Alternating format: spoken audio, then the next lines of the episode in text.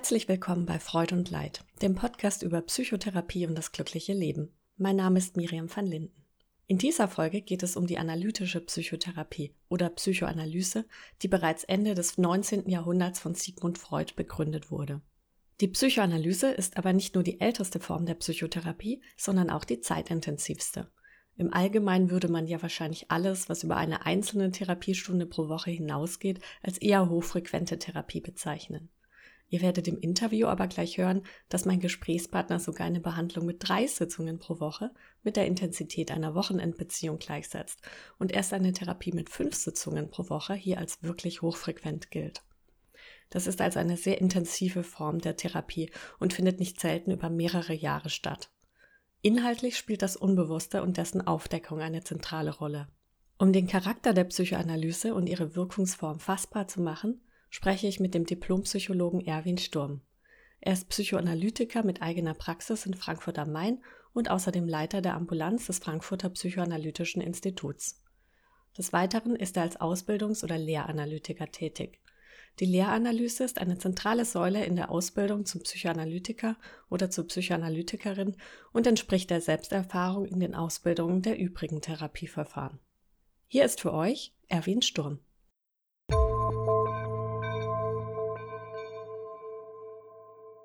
Herr Sturm, vielen Dank, dass Sie heute hier im Podcast sind.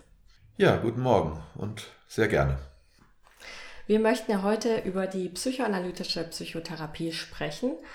Und da würde mich als erstes mal interessieren, also die analytische Psychotherapie ist ja sozusagen die erste Form der Psychotherapie überhaupt und geht auch noch auf Sigmund Freud zurück. Auf welche Erwartungen bezüglich dieser Therapieform treffen Sie denn zumeist bei den Menschen, die Sie behandeln? Also in den meisten Fällen ist es auch heute noch so, dass Menschen nicht mit Erwartung an eine bestimmte Therapieform kommen, sondern sie kommen, weil sie Symptome haben, weil sie leiden, sei es an Depressionen, sei es an Ängsten oder an äh, psychosomatischen Symptomen oder auch an äh, Beziehungsstörungen. Und ähm, sie kommen äh, zu einer psychoanalytischen Therapie beziehungsweise zu psychoanalytischen äh, Behandlerinnen, eventuell weil sie denken, dass es nicht primär um Verhaltensänderungen geht, weil sie eventuell Verhaltensänderungen schon probiert haben, aber weil sie merken, dass sie innerlich unglücklich sind, dass sie mit ihren Beziehungen oder mit ihren Gefühlen nicht zurechtkommen und weil sie hoffen, das durch ein Verstehen ihrer Geschichte oder auch der aktuellen Situation äh, verändern zu können. Wie kann man sich denn so ein Setting vorstellen in der Psychoanalyse? Arbeiten Sie da mit der Couch, die man, an die man da gerne denkt? Oder gibt es da auch andere Varianten? Aktuell sind ähm, die Couch eine Möglichkeit, die andere Möglichkeit ist das Sitzen äh, gegenüber oder halb gegenüber, so wie das in den anderen Therapieverfahren, also etwa der Gesprächstherapie oder äh, der tiefenpsychologisch fundierten Psychotherapie oder der Verhaltenstherapie auch äh, möglich und üblich ist. Äh, die Couch ist äh, die Möglichkeit, die wir nutzen, äh, hauptsächlich, wenn es um höherfrequente oder hochfrequente Psychoanalysen geht. Aber die Couch, die wird regelhaft genutzt, so wie Sie ja auch, wenn Sie sich umdrehen, sehen, dass hier im Raum auch eine Couch ist. Mhm. Also tatsächlich im ganz klassischen Sinne, Patient liegt auf der Couch, der Analytiker sitzt schräg dahinter mhm. und dann beginnt die Therapie. So ist es. Was kann man, wie kann man sich denn vorstellen, wer wie viel spricht in so einer Therapiestunde? Das ist sehr unterschiedlich. Also ich ähm, führe das so ein und halte mich in den meisten Fällen auch daran, dass ich sage, ähm, Sie legen sich auf die Couch und Sie sagen möglichst alles, was Ihnen einfällt insbesondere Dinge, die äh, etwas mit ihrem Erleben hier im Raum, mit der Beziehung, mit Gedanken, die sie über mich haben, zu tun hat. Und ich sage etwas, wenn ich denke, dass ich etwas verstehe, was ihnen noch nicht bewusst ist. Das kann sein, dass ich dann mehr sage, es kann auch sein, dass ich lange Zeit schweige. Ähm, das ergibt sich aus der Situation. Üblicherweise ist es so, dass äh, Patienten deutlich mehr sprechen als die Behandlerinnen. Ähm, in Prozentzahlen mag ich das nicht ausdrücken, das passt nicht so zu unserem Verfahren. Ja, ähm, wenn ich da richtig informiert bin, spricht man da ja vom freien Assoziieren mhm. der Patienten und die Therapeuten bieten dann Deutungen an, was man daraus mitnehmen könnte. Ja, das kann man so sagen. Ähm, aber dieses, diese klassische Methode, dass Patienten hauptsächlich sprechen und Analytikerinnen dann irgendwann im Lauf der Stunde eine passende Deutung geben, die sozusagen alles erhält, das ist eher selten. Also üblich ist, dass äh, auch mal nachgefragt wird, dass Dinge äh, aufklarifiziert werden, dass äh, Patienten auch konfrontiert werden, etwa mit Wiederholungen oder mit ähm, Veränderungen der Stimme oder auch mit äh, Themen, die nebeneinander stehen, sich aber widersprechen. Und dann gibt es manchmal auch äh, die Deutung, die direkt auf ein vertieftes Verständnis des Unbewussten, also etwa auf einen äh, Beziehungskonflikt oder ein äh, unbewusstes aggressives Verhalten oder ein vielleicht noch unbewusstes Begehren abzielen. Aber äh, dass das nur Deutungen sind oder Primärdeutungen, das äh, stimmt faktisch nicht. Mhm, okay, also Sie reagieren de facto auf sämtliche Beobachtungen, mhm. auf alles, was Sie hören im Prinzip, um das nochmal auch in eigene Worte zu fassen und genau. den Patienten zu verdeutlichen, um was es hier eigentlich geht. Genau, so würde ich das sagen. Ähm, wir sind ja geschult darin zu beobachten, also zu hören, den Inhalt zu hören, den Affekt, der mit dem Inhalt transportiert wird, äh, zu hören, ähm, insbesondere auch auf uns selbst zu hören, was für äh, Gefühle oder Fantasien, Gedanken, das, was die Patientin oder der Patient erzählt, in uns auslösen und dadurch ein Bild zu entwickeln, um was das Thema ist, um das es in der Stunde geht. Und äh, wenn das gelungen ist und wenn es einem gelingt, das richtige Thema in der richtigen Weise zu benennen,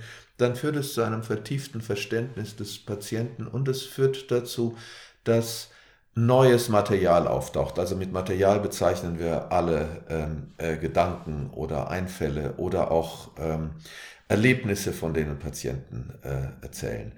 Und äh, um nochmal auf die Deutung zurückzukommen, ähm, eine richtige Deutung man kann sagen, eine Deutung ist eine Interpretation, aber es ist deswegen mehr als eine Interpretation, weil sich ihre Richtigkeit oder der subjektive Wahrheitsgehalt daraus ergibt, dass beide, also Patientin und Analytikerin, ähm, in dem Augenblick, wo die ausgesprochen wurde, merken, das stimmt. Mhm. Und dadurch, dass die beide das merken, ähm, wird die Patientin dazu angeregt, äh, weiter zu assoziieren oder sich weiter zu öffnen, weitere Gedanken zu haben. Und genauso kann es passieren, dass eine Deutung gegeben wird und man merkt, hm, das stimmt nicht, beziehungsweise das passt in dieser Situation nicht. Das führt dann eher zum Gegenteil. Also, dass man sich eher verschließt, zurückzieht und eben nicht mehr erzählt. Und dann kann darüber gesprochen werden. Also es geht sehr um die Dynamik zwischen Therapeut und Patient. Es geht um die, sehr um die Dynamik zwischen Therapeut und Patient und es geht äh, sehr um das subjektive Erleben. Darum ist es auch so schwer, äh, Psychoanalyse theoretisch zu lernen äh, und theoretisch zu verstehen, weil, ähm, naja, in vielen Fallberichten werden dann Deutungen äh, wiedergegeben, die die Therapeuten gegeben haben. Und wenn man das liest, dann sieht es so aus, und sagt man, hä, er hat das gesagt, aber er hätte ja auch genauso gut was anderes sagen können. Wieso ist denn das genau stimmig? Und tatsächlich wird die Stimmigkeit, die ergibt sich aus dem subjektiven Erleben. Äh, ja, das ist so ein Moment, wo beide denken, oh, da haben wir was verstanden miteinander. Ja, also es geht immer um das Verstehen in der Beziehung, im Miteinander. Warum sind denn eigentlich die Stundenkontingente in der analytischen Psychotherapie so hoch und ja auch deutlich höher als in den übrigen psychotherapeutischen Verfahren? Also der Gedanke in den anderen Verfahren ist, es gibt ein Thema, das der äh, Patient oder die Patientin hat und der Patient und die Patientin und der Therapeut arbeiten an diesem Thema. In der Verhaltenstherapie ist es äh, meistens relativ einfach, also äh, in der klassischen Verhaltenstherapie, wo es um äh, beispielsweise um Phobien geht, dann äh, wird mit dem phobischen Objekt, also sei es mit Spinnen oder Aufzügen, konfrontiert und ähm, dadurch vermindert sich, so ist die Hoffnung, die Angst und auf jeden Fall gibt es ein eingegrenztes Thema. Ähm, in der äh, kognitiven Verhaltenstherapie äh, kann es äh, Depression sein. Auf jeden Fall gibt es immer ein Thema, über das die beiden miteinander sprechen und es für den Patienten zu klären versuchen. In der analytischen Therapie ist die Vorstellung, dass es um ungelöste Konflikte der Kindheit geht, ähm, die sich in der Wiederholung im Erwachsenenleben, das nennen wir Wiederholungszwang, in alltäglichen Beziehungen wiederholen. Und Patienten kommen, weil sie an den Beziehungen oder an misslingenden Beziehungen leiden. Die Symptome davon können auch Ängste und Depressionen und psychosomatische Symptome sein, aber eigentlich ist die Vorstellung, dass Menschen daran leiden, dass sie nicht gut und passend in Beziehungen sein können. Und die Vorstellung in der Analyse ist, dass das dadurch geheilt wird, dass sich eine ähnliche Beziehung wie die Kindheitsbeziehungen und wie die aktuellen Beziehungen in der therapeutischen Beziehung, in der analytischen Beziehung wiederholt. Mit, der, mit dem Unterschied, dass nicht gehandelt wird, sondern dass die Analytikerin darin geschult ist, die spezifische Beziehung und die Dynamik zu verstehen und in Worte zu fassen. Und dafür muss sich so eine Beziehung erstmal entwickeln. Und dafür braucht es sowohl Zeit ähm, als auch, also Zeit, eine Zeitdauer. Beziehungen entwickeln sich nicht innerhalb von äh, wenigen Wochen oder wenigen Monaten, sondern die Vorstellung ist, dass es deutlich mehr als ein Jahr braucht, bis sich eine Beziehung so entwickelt, dass die Schwierigkeiten gut benannt werden können. Und es braucht eine gewisse Intensität. Und je höher die Intensität ist, desto besser gelingt das. Man könnte sagen, darum auch diese Unterscheidung zwischen drei Stunden und vier oder fünf Stunden. Drei Stunden ist so etwas wie eine Art Wochenendbeziehung. Und man kann ja sagen, dass in Wochenendbeziehungen die ganzen Schwierigkeiten draußen bleiben. Die ganzen Schwierigkeiten finden dann im Alltag statt und das Wochenende ist schön. Vier oder fünf Stunden repliziert so etwas wie eine Alltagsbeziehung. Und da können all die äh, Schwierigkeiten, die auch sonst Patienten in ihren Alltagsbeziehungen haben, viel besser auftauchen und bearbeitet werden. Mhm. Es geht also um ungelöste, unbewusste Konflikte, die in der Kindheit oder mhm. wahrscheinlich spätestens Jugendzeit entstanden sind und im Erwachsenenalter Probleme bereiten. Mhm. Und mittels der Beziehung zwischen Patient und Therapeut wird das sozusagen versucht wiederzubeleben. Mhm. Also eigentlich das Problematische wird in dem Moment nochmal neu erlebt, mhm. um daraus dann was zu machen. Und wie funktioniert denn dann genau die Heilung oder davor auch dann die Veränderung? Denn ähm, jetzt erstmal dieses Bewusstmachen ist ja sozusagen der erste Schritt, also was, was ähm, überhaupt das, das Problem ist für denjenigen oder wie überhaupt dieser Konflikt auch zustande kam. Wenn ich mir dann also vorstelle, ich bin der Patient und weiß dann, das ist also das, was mir immer wieder passiert in Beziehungen, das erlebe ich jetzt sogar auch mit Ihnen als Therapeut, das hat auch diese und jene Gründe in meiner Kindheit. Wie komme ich denn dann davon weg? Ja, das ist eine sehr gute Frage. Ähm, ich glaube, die Schwierigkeit darüber theoretisch zu sprechen, ist das, was Sie mit Bewusstsein genannt haben. Also das, was wir mit Bewusstwerden oder Verstehen meinen, ist kein kognitiver Prozess. Also es ist nicht etwas, was im Kopf stattfindet, sondern es ist etwas, was äh, man könnte sagen, im gesamten psychophysischen System stattfindet. Man fühlt es auch und man spürt es auch körperlich. Ähm, das meine ich auch damit mit der richtigen Deutung. Es ist nicht so, dass man dann im Kopf des denkt, oh ja, der hat recht, sondern man spürt es, dass wir beide einen Moment der Wahrheit und des Verstehens äh, gefunden haben. Und damit stellt sich eine Verbindung her, eine emotionale und auch körperliche Verbindung zu der eigenen Geschichte, zur Kindheit und zum aktuellen Erleben.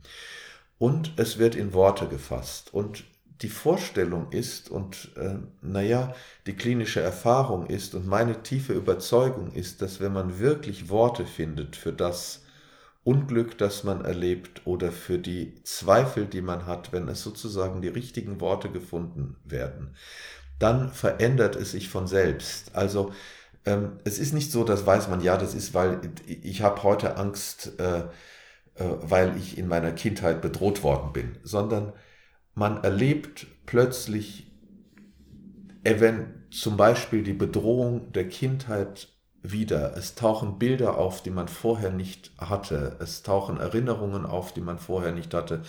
Und es bildet sich sozusagen durch diese neue Vernetzung oder Verbindung ähm, ver äh, fallen Blockaden weg, die vorher unbewusst da waren und man verändert und entwickelt sich. Mhm. Also im Laufe dieses Prozesses finden Erlebnisse statt oder Erfahrungen, die irgendwie etwas schaffen, was so eine Art Knotenlösung gleichkommen könnte. So kann man das sagen.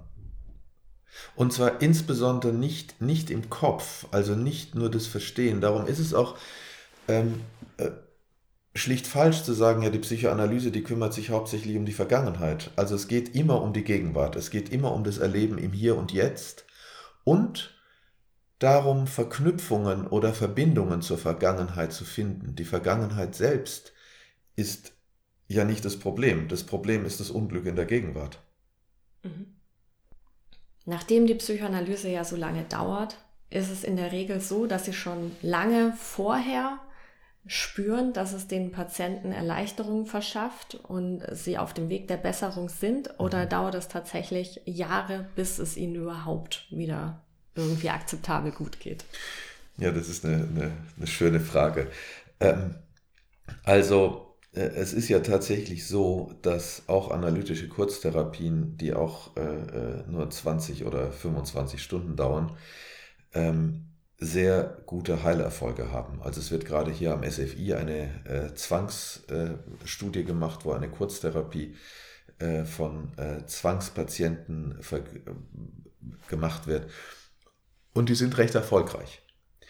Äh, meine Erfahrung ist, dass schon die ersten zwei oder drei Gespräche dazu führen, dass äh, Patienten eine sehr intensive Erleichterung erleben. Dass es so vielleicht sogar einfacher ist, in den ersten paar Stunden äh, viel zu erreichen, als dann über sehr lange Zeit.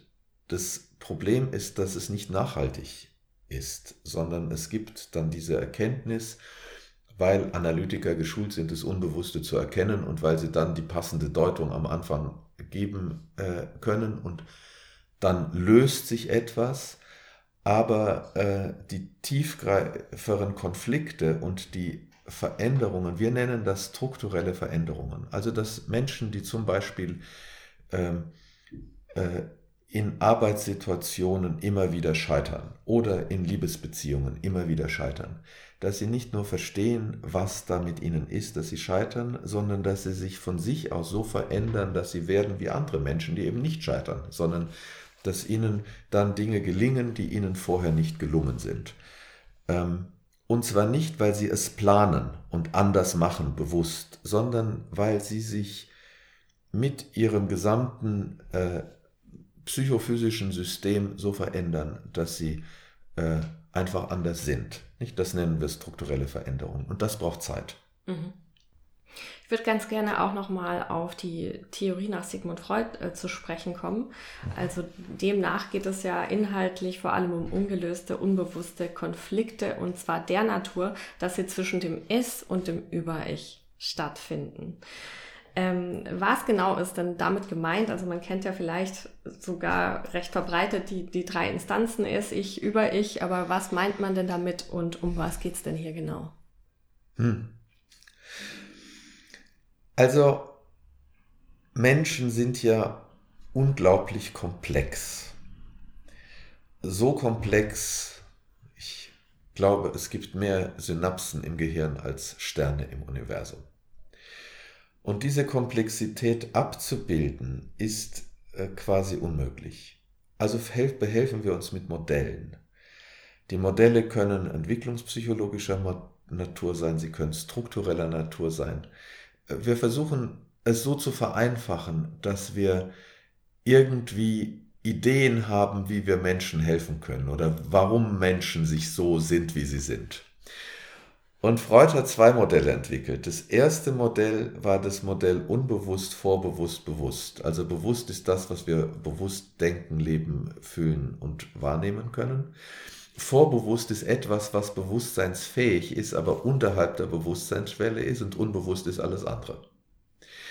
Äh, das war sein erstes Modell. Und das zweite Modell ist das äh, Strukturmodell mit den drei Instanzen Ich, Es und Über-Ich ähm, man könnte sagen, äh, in einer anderen Lesart, das Über-Ich ist so etwas wie das Gewissen. Das Es ist so etwas wie der Impuls oder der Wunsch, äh, der zum Teil bewusst ist und zum Teil unbewusst. Und das Ich ist die Instanz, die sich dazwischen entwickelt, um dazwischen zu vermitteln. Ähm, wir arbeiten gerne mit diesem Modell. Es ist eins der Modelle, die einfach sind. Also zum Beispiel äh, der klassische Über-Ich-Es-Konflikt ist, ähm, man begehrt etwas, sei es einen anderen Menschen, eine Frau oder einen Mann, oder man äh, äh, ist äh, wütend und kann das nicht äh, ausdrücken, weil man Angst davor hat, beziehungsweise weil das Gewissen es einem verbietet. Ähm, so ein Aggressionskonflikt ist etwas, also das ist, das ist total ab, das ist wirklich total abgefahren. Ich äh, denke da an eine Patientin von mir, die kam mit Armschienen und war in der Uniklinik lange Zeit in der äh, Psychosomatik dort, ähm, weil sie immer Schmerzen in den Armen hatte.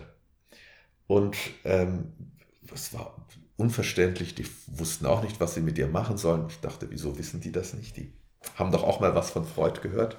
Dann kam sie zu mir und erzählte was äh, von ähm, einem Konflikt, den sie äh, oder nicht einen Konflikt, sondern äh, demütigenden, vernachlässigenden und gewalttätigen Verhaltensweisen ihres Vaters ihr gegenüber und äh, von der Art, wie sie mit Männern in Beziehung war und wie sie diese Armschmerzen bekam, und es sich dadurch erlauben konnte, sich aus diesen Beziehungen zu lösen und zu trennen und wie das Gleiche mit Vorgesetzten stattfand und wie das insbesondere stattfand während ihres äh, Studiums, das sie begonnen hatte, in der Beziehung mit einem Professor. Inwiefern haben da die Armschmerzen geholfen? Und die Armschmerzen haben insofern geholfen, als sie ihr eine Lösung geboten haben. Wegen der Armschmerzen konnte sie nicht mehr studieren, weil sie nicht mehr schreiben konnte und musste diesem Professor nicht mehr gegenübertreten. Und sie hatte eine, und sie haben ihr auch geholfen, also das wäre ein sogenannter sekundärer Krankheitsgewinn, nicht? Aber sie haben ihr insbesondere dadurch geholfen, weil in den Armschmerzen die ganze Wut und Aggression, die sie spürte und die sie nicht haben konnte, also am liebsten hätte sie dem eine reingeschlagen, ums äh, direkt zu sagen, nicht? Mhm. Und das war aber nicht bewusstseinsfähig, weil sie so viel Angst hatte in der Übertragung von ihrem Vater her, der sie dafür sehr grausam bestraft hat, real. Mhm. Insofern konnte sie diese Wut, die sie empfand, nicht bewusst wahrnehmen, sondern sie verlagerte sich in den Armen, in die Arme. Das ist eins der klassischen wir nennen es hysterischen oder Konversionssymptome, dass ähm, eine Kompromissbildung ist zwischen der Wut, die sich in, dem, in der Anspannung und in dem Schlagen wollen, zeigen könnte und der Angst bzw. dem Über-Ich, das das verbietet. Mhm. Und es war tatsächlich so, dass ich das in der ersten Stunde, in der allerersten Stunde benannt habe und sie eine Woche später, das waren ja Vorgespräche, also die äh, Patientin war dann zu einer 300-stündigen Analyse bei mir und hat ihr Studium abgeschlossen und ähm, eine sinnvolle Tätigkeit äh, äh, begonnen und hat äh, während dieser Zeit auch mehrfach destruktive Männerbeziehungen gehabt, aber zunehmend gemerkt, in welche, in welche Weise sie sich in äh, ungünstiger Weise in Beziehung gibt aber dieses Symptom, das war nach dieser ersten Stunde quasi weg. Sie kam, bei der, sie kam eine Stunde später und sagte, sie äh, versteht es auch nicht, aber es tut nicht mehr weh. Mhm. Ähm, das ist etwas, was wir als, naja, es wirkt wie ein Wunder. Aber das gibt es von Zeit zu Zeit, nicht immer. Ja, wunderbar. Also das ist ja wirklich wie aus dem Lehrbuch. Da war der Konflikt zwischen dem Ersten ja, und dem Über-Ich. Ja, das ist, und durch die und, Therapie hat das Ich dann erkannt, um was es eigentlich geht oder es erleben können, um was es ja, geht. Ja, und es wurde dann plötzlich erlebt und sie merkte das, als ich sagte, sagen Sie mal, bei dem, was Sie da erleben, sind Sie nicht, das, das, das müsste Sie eigentlich unglaublich wütend machen. Und dann blühte die in der Stunde plötzlich und sagte, ja, ja, ja, aber was, was, und, und dann war das so spürbar und dann nachher war das aufgelöst. Mhm. Und solche Szenen gibt es immer wieder und das ist natürlich etwas, was, was für uns als Analytiker sehr überzeugend ist, weil es für uns ein Beleg dafür ist, dass dieser Gedanke, es gibt, un, das, es gibt das Unbewusste, es gibt die Instanzen und es gibt so etwas wie unbewusste Wünsche oder unbewusste Aggression. Und wenn die bewusst wird, dann verändert es sich. Und das ist nicht das ist nicht ein kognitiver Prozess, wo man Schrittchen für Schrittchen etwas lernt, um es anders zu machen, sondern es ist etwas, was unmittelbar passiert. Haben Sie vielleicht noch ein weiteres Beispiel für ein typisches Problem und wie dann auch die Aufarbeitung aussehen könnte und am Ende idealerweise natürlich auch die Resolution?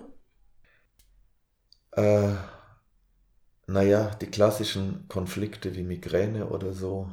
Ähm, so, aber es ist, das wirkt so plakativ, nur es ist so, dass es das in der konkreten Behandlung immer wieder gibt.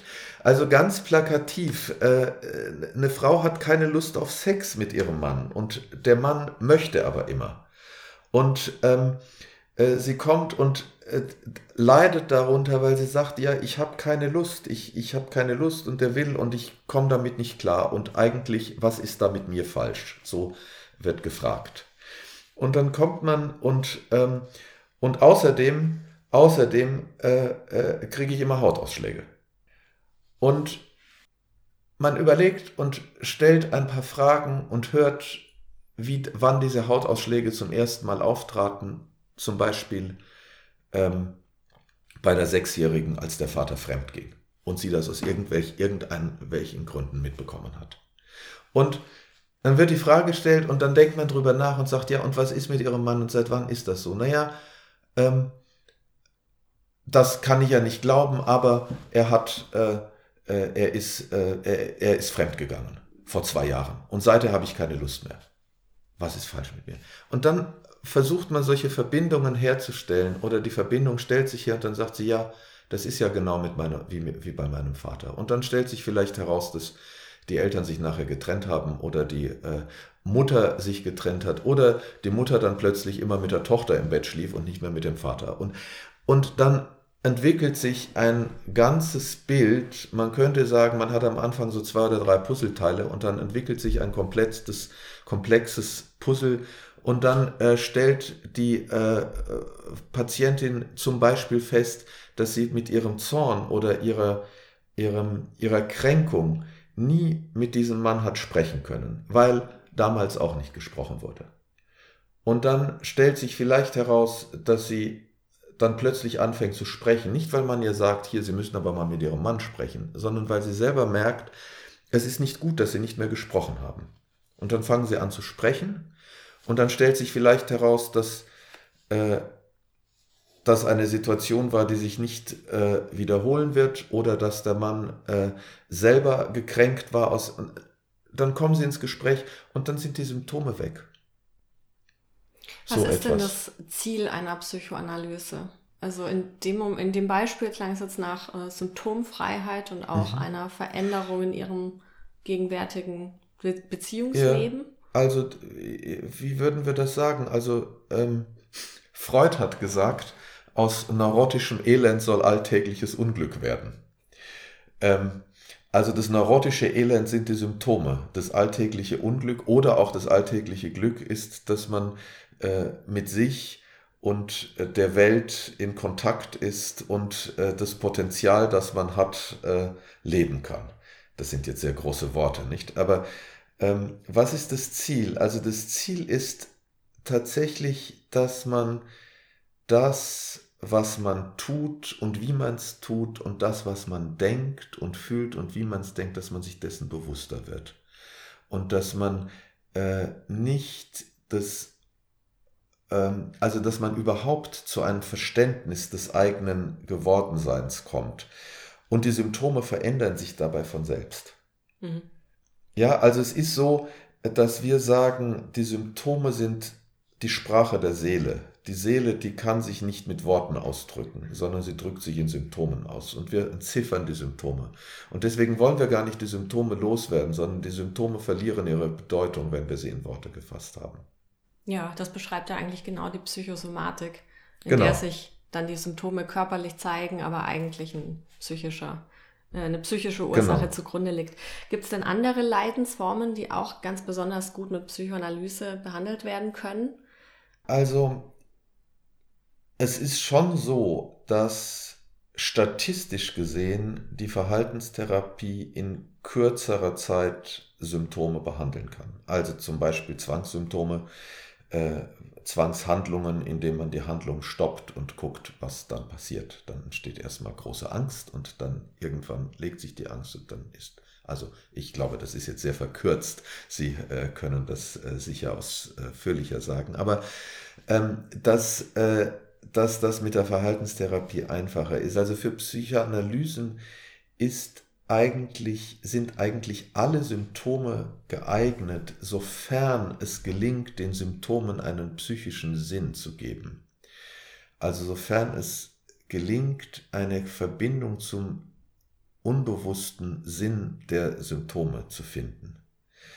Und darin zeigt sich auch, ob äh, eine Indikation zur Psychoanalyse besteht. Ich würde sogar sagen, das zeigt sich auch abhängig von dem jeweiligen Behandler ob, oder der jeweiligen Behandlerin, ob so eine äh, Indikation äh, besteht. Die besteht dann, wenn es möglich ist, mit dem, dem Patienten in einer Sitzung eine erfolgreiche Deutung zu geben. Erfolgreich in dem Sinne, dass beide dann wissen, sie haben etwas mehr verstanden. Das ist wahrscheinlich im Allgemeinen vorher nicht so einfach zu wissen für Patienten, ob man Nein. da jetzt in eine Therapiesituation kommt und das wirken wird oder dieses Bild entstehen kann oder nicht. Tatsächlich ist es so. Und auch für die Analytiker ist es vorher nicht so einfach zu wissen. Es gibt sogar einen der wichtigen äh, englischen Analytiker, der sagte, dass jeder Analytiker vor jedem Erstgespräch immer wieder Angst hat, weil er nicht weiß, ob es erfolgreich ist. Wir haben keine, keine Methode, an der wir uns festhalten können. Die Methode ist, zuzuhören, aufzunehmen, es irgendwie zu verdauen, was wir hören äh, und zu versuchen, das in Worte zu fassen. Und das gelingt oder es gelingt nicht. Aber die Erfahrung ist, dass es häufig gelingt. Und mit der Erfahrung, die man hat als Analytiker, gelingt es immer häufiger. Mhm. Bilden Sie denn nach einigen Sitzungen dann schon für sich so eine, eine Hypothese üblicherweise, ob diese mhm. Therapie mhm. zum Erfolg führen wird oder nicht? Und äh, liegen Sie damit meistens richtig oder wird man da auch immer mal wieder in die eine oder andere Richtung überrascht? Also, ich glaube, dass ich das recht gut kann. Und ich denke auch, dass das das Ziel ist, auch in unserer Ausbildung, dass man innerhalb von maximal drei Sitzungen eine Psychodynamik, natürlich nicht im Detail, aber eine grobe Psychodynamik dieses spezifischen Patienten entwickelt hat und eine Vorstellung, in welcher Weise eine Behandlung möglich ist. Das sollte eigentlich nach drei Sitzungen gelungen sein. Ich denke, das geht in den meisten Fällen. Wobei das dann so ist, also wenn wir so ein Puzzle nehmen, ein 10.000 Teile Puzzle, dreidimensional, ähm, wo wir kein Bild haben, was in diesem Puzzle ist. Aber wenn man nach drei Sitzungen ein paar Randsteine hat und eine Idee hat, was in diesem Puzzle sein könnte, dann ist das gut. Die Heilung erfolgt dadurch, dass das Puzzle dann ausgefüllt ist. Und je weiter es ausgefüllt ist, deswegen je länger eine Psychoanalyse, desto mehr kann sich verändern, desto mehr sieht man äh, von sich. Ähm, aber es ist möglich und meistens gelingt es, äh, dass äh, zumindest Randsteine des Puzzles zu haben. Dann kann trotzdem was ganz anderes rauskommen. Aber das erweist sich dann ja immer in den Sitzungen und in den Deutungen. Mhm. Vom Kassenrecht her ist es ja so, dass äh, zumindest äh, äh, im Moment ist das noch so mit dem Gutachterverfahren, dass man am Anfang einen Behandlungsbericht äh, schreiben muss an einen Gutachter, der dann die Behandlung befürwortet oder auch nicht, meistens befürwortet. Und in diesem Behandlungsbericht sollte die Grundlage der Psychodynamik und die besteht ja darin, dass man eine Verknüpfung schafft zwischen der Geschichte des Patienten, dem alltäglichen Erleben und der aktuellen Symptomatik und dem Erleben in dem Behandlungsraum. Wenn das gelingt und man das aufschreiben kann, dann kann man darauf im Lauf der Behandlung, wo man sich ja verstrickt in äh, Konflikte und in Abwege und dann irgendwie kleinteilig am Puzzeln ist, kann man während der Behandlung immer wieder auf diesen Bericht zurückgreifen und denken, ja, darüber habe ich schon mal nachgedacht und das habe ich doch schon so beschrieben, wie es sich jetzt ereignet. Also man kann doch einiges äh, vorwegnehmen und vorhersehen. Mhm. Nicht den Inhalt. Also man kann darüber nachdenken, dass äh, Patienten vermutlich in ihrer Kindheit das eine oder andere erlebt haben an Vernachlässigung, an Trennung, an Missbrauch, an ähm, äh, schwierigen äh, und unlösbaren Situationen, aber man weiß noch nicht, wie das für diese Patienten im Konkreten war. Das erfährt man dann in der Analyse. Mhm. Gibt es dann einen bestimmten Persönlichkeitstypus, für den die Psychoanalyse besonders passend ist als Behandlungsform? Naja, es muss so ein Mindestmaß an, an Interesse an einem selbst geben. an Interesse, sich, sich zu erkennen, über sich nachzudenken, ein Mindestmaß. Mhm. Also nicht, nicht äh, äh, und, und das hat äh, wenig mit Bildung zu tun und das hat auch wenig mit Intelligenz im Sinne der Intelligenztests zu tun. Es hat, es hat was mit einer Art von Offenheit und von äh, Fähigkeit in Kontakt zu sein äh, zu tun. Ähm, psychopathische Persönlichkeiten sind für Psychoanalyse eher ungeeignet, aber für alle anderen Therapieformen auch. Mhm. Ähm, wenig geeignet sind oder weniger oder schwieriger ist es mit Menschen, die primär technisch oder, oder rational denken, also die weitgehend sozusagen äh, einen rationalen Zugang haben und sich mit Affekten wenig beschäftigen können und auch wenig beschäftigen wollen, sondern denen es einfach im Zweifelsfall um Verhaltensänderungen geht. Mhm. Die würden man vermutlich eher nicht in psychoanalytische Behandlungen nehmen. Wie würden Sie denn die psychoanalytische Therapie von der tiefenpsychologisch fundierten Psychotherapie abgrenzen? Naja, ähm, klassischerweise ist die psychoanalytische Therapie hochfrequent und die tiefenpsychologisch fundierte äh, Psychotherapie niederfrequent, also mit einmal pro Woche beziehungsweise dreimal pro Woche bei der oder viermal oder fünfmal pro Woche bei der analytischen Therapie oder Psychoanalyse. Ähm, wir sagen so, wenn Menschen immer am gleichen leiden, und äh, feststellen, sie kommen da mit sich in der Welt nicht weiter, dann ist eine Psychoanalyse indiziert, weil sie sich selbst grundsätzlich verändern wollen. Um, also nicht verändern wollen, aber es sozusagen eine strukturelle Veränderung oder Entwicklung geben muss. Ähm, wenn Menschen eigentlich mit sich ganz gut in der Welt gelebt haben und dann kam eine Krise sei es eine Trennung oder sei es ein Konflikt am Arbeitsplatz, es geht ja immer um Lieben und Arbeiten. Äh, äh, wenn, äh, und, und dann sind sie eingebrochen, man kann sagen dekompensiert oder äh, sind arbeitslos geworden oder haben die Wohnung verloren und kommen dann nicht mehr damit klar und kommen nicht auf den vorherigen Stand oder die vorherige äh, Fähigkeit, mit der Welt zurückzukommen, zurechtzukommen, zurück. Dann kann man eine tiefenpsychologisch fundierte Psychotherapie wählen, weil dort die Konflikte, die da sind, nicht in der Beziehung mit dem Analytiker oder der Analytikerin oder dem Therapeuten in diesem Fall gelöst werden, sondern weil beide miteinander an den Konflikten, die im Außen sind, arbeiten.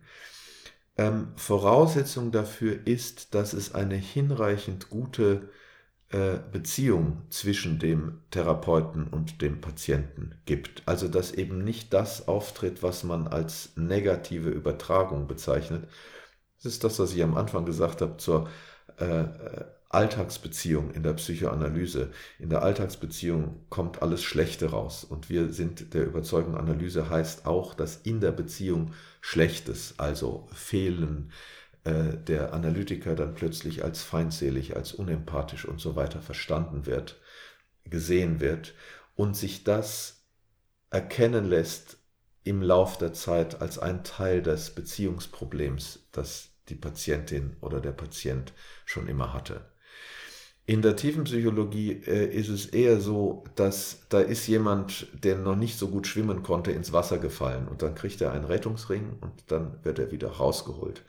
Aber ob er wirklich selber dann gut schwimmen lernt, das ist fraglich. Mhm. Vielleicht lernt er besser darauf zu achten, nicht zu nah ans Ufer zu kommen in Zukunft. Okay, also beide Verfahren zählen ja zu den psychodynamischen ja. Verfahren. Ja. Die Tiefenpsychologie genau. ist dann sozusagen die mhm. Light-Version. So könnte man das sagen. Mhm. So könnte man sagen. Ähm, in Bezug auf die Psychoanalyse, wie funktioniert das denn eigentlich, wenn ich mir das jetzt so vorstelle, dieses Setting und auch diese Beziehung, die sich da entwickelt, da trotzdem diese professionelle Distanz, die man ja auch braucht und ja auch haben muss, zu wahren. Also man sieht sich Woche für Woche, im äußersten Fall sogar täglich unter der Woche über mhm. Jahre und man soll ja auch sogar diese Beziehung aufbauen, mhm. um diese Konflikte wieder zu erleben und dann letztlich zu lösen. Wie schafft man da diese Balance? Ähm, als Analytiker, indem man äh, unterschiedliche Patienten hat, indem man Kollegen hat, mit denen man in Intervisionsgruppen ist, indem man äh, liest und sich informiert, also indem man eingebunden ist in eine äh, in professionelle Zusammenhänge, äh, die einen und indem man über Schwierigkeiten und zu starke hm, Gegenübertragungen, nennen wir das, also wenn man eigene sehr starke Gefühle entwickelt in Behandlungen, ähm, indem man einen Raum hat für sich, in dem man darüber auch sprechen kann. Das kann eigene, eine eigene Analyse sein, das können Intervisionsgruppen sein, Supervisionsgruppen. Ähm, das ist die eine. Und das andere ist, dass es die Sicherheit und die äh, Notwendigkeit eines sehr klaren und sehr sicheren Rahmens gibt. Also, dass Sitzungen immer pünktlich anfangen, immer pünktlich aufhören, immer 50 Minuten dauern, immer zur gleichen Zeit sind. Und ganz egal, was für Gefühle, Fantasien und Gedanken auftauchen, sowohl beim Patienten als auch beim Behandler, ähm, dieser Rahmen eingehalten wird. Und zu diesem Rahmen gehören auch Urlaubsregelungen, es gehören Regelungen, dass Stunden, die äh, nicht wahrgenommen werden von Patienten, äh, genauso bezahlt werden wie Stunden, die sie wahrnehmen. Ja, also es ist sozusagen ein ganzes Konstrukt von Absicherungsmaßnahmen letztlich, die verhindern sollen, dass ähm, die Distanz zu sehr verloren geht.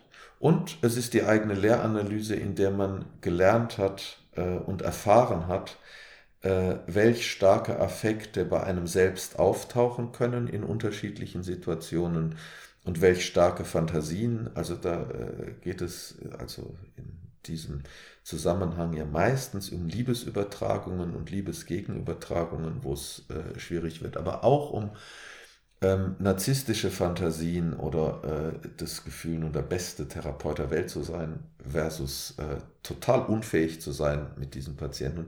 Man ist gewohnt, mit diesen eigenen Affekten äh, umzugehen, die zu kennen und sie auf die Situation und auf äh, die Situation des Patienten zu beziehen. Also man lernt über dieses eigene Erleben nachzudenken. Und das ist meistens schützend. Natürlich nicht immer. Ich würde jetzt ganz gern noch auf ein weiteres Thema zu sprechen kommen. Und zwar ist die historische Bedeutsamkeit der Psychoanalyse ja sowieso unbezweifelt und auch ihre Wirksamkeit wie bei allen Richtlinienverfahren der Psychotherapie auch nachgewiesen. Wenn man sich jetzt aber nach Jobs umschaut als Psychotherapeut oder auch das Angebot an Ausbildungsplätzen für Psychotherapie ansieht oder auch die Verteilung der Therapieplätze pro Verfahren, dann steht ja die Verhaltenstherapie schon sehr im Vordergrund. Gleichzeitig gibt es Meldungen wie die mögliche Abschaffung des Lehrstuhls für Psychoanalyse an der Goethe-Universität Frankfurt.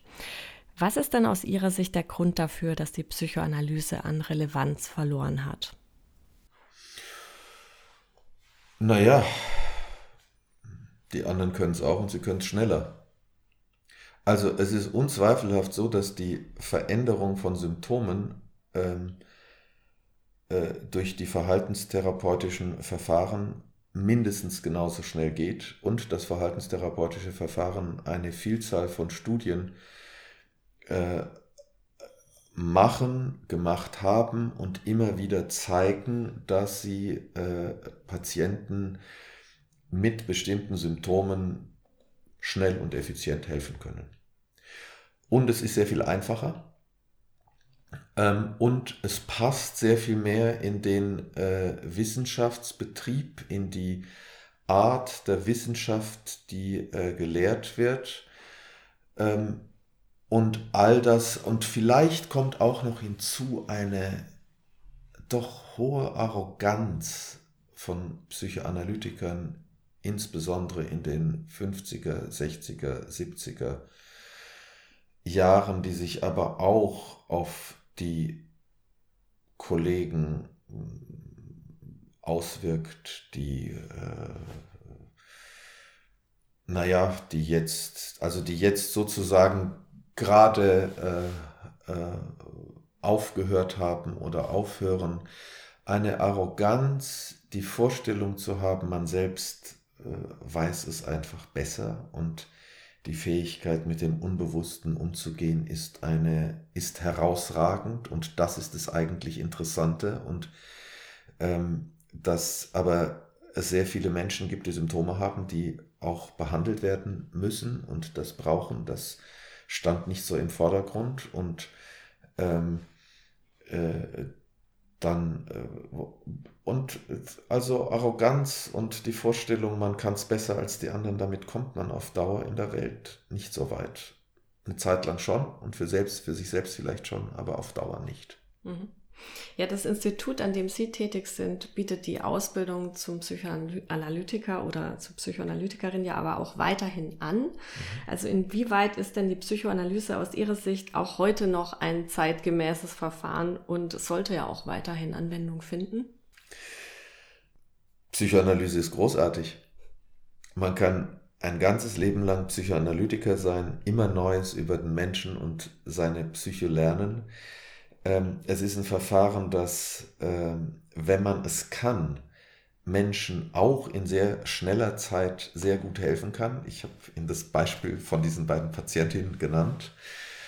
Ähm, es ist ein Verfahren, das äh, nicht dem technisch-operationalen Denken unserer Zeit verhaftet ist, sondern eine Brücke schlägt zur Geisteswissenschaften, zur, äh, zum umfassenden Verständnis des Menschen. Es ist aus meiner Sicht nach wie vor das einzige Verfahren, das ein Konzept einer Entwicklungstheorie des Menschen hat, die ähm, umfassend ist und sowohl psychosomatische als auch Beziehungssymptome ähm, und äh, erklären kann und Menschen mit schweren psychosomatischen Symptomen äh, dabei helfen kann, die zu verändern und zu verlieren? Ich Gut. glaube, das reicht. Ja. Und ähm, nicht zu vergessen, die meisten, Verha also viele Verhaltenstherapeuten und Systemiker, die selber Probleme haben, gehen zu Psychoanalytikern. Interessant. Zum Abschluss noch eine Frage. Warum haben Sie sich denn entschieden, Psychoanalytiker zu werden? Ähm, naja, äh, ich habe es ja vielleicht schon, schon beantwortet. Äh, die persönliche Antwort ist sicher auch, äh, dass ich selbst aufgrund meiner Geschichte äh, Konflikte hatte und äh, Schwierigkeiten hatte, die anders als mit einer Psychoanalyse sich sicher nicht so gelöst hätten, dass ich heute ein sehr zufriedenes, manchmal auch glückliches, naja, manchmal auch unglückliches, aber auf jeden Fall ein äh, lebendiges und sehr zufriedenstellendes Leben leben kann. Sehr schön. Vielleicht ist das auch so, dass das ein äh, Kriterium ist für Kollegen, die mit der Ausbildung beginnen wollen, ob sie überhaupt zugelassen werden zur Ausbildung. Man sagt immer, sie müssen so viel Schwierigkeiten in ihrer eigenen Geschichte gehabt haben, dass man sich vorstellen kann, dass sie sich wirklich empathisch einfühlen und einstellen können auf andere und sie müssen aber so wenige gehabt haben, dass sie nicht von dem, was sie von anderen hören, überflutet und überschwemmt und überfordert werden. Vielen Dank für das Gespräch. Sehr gerne.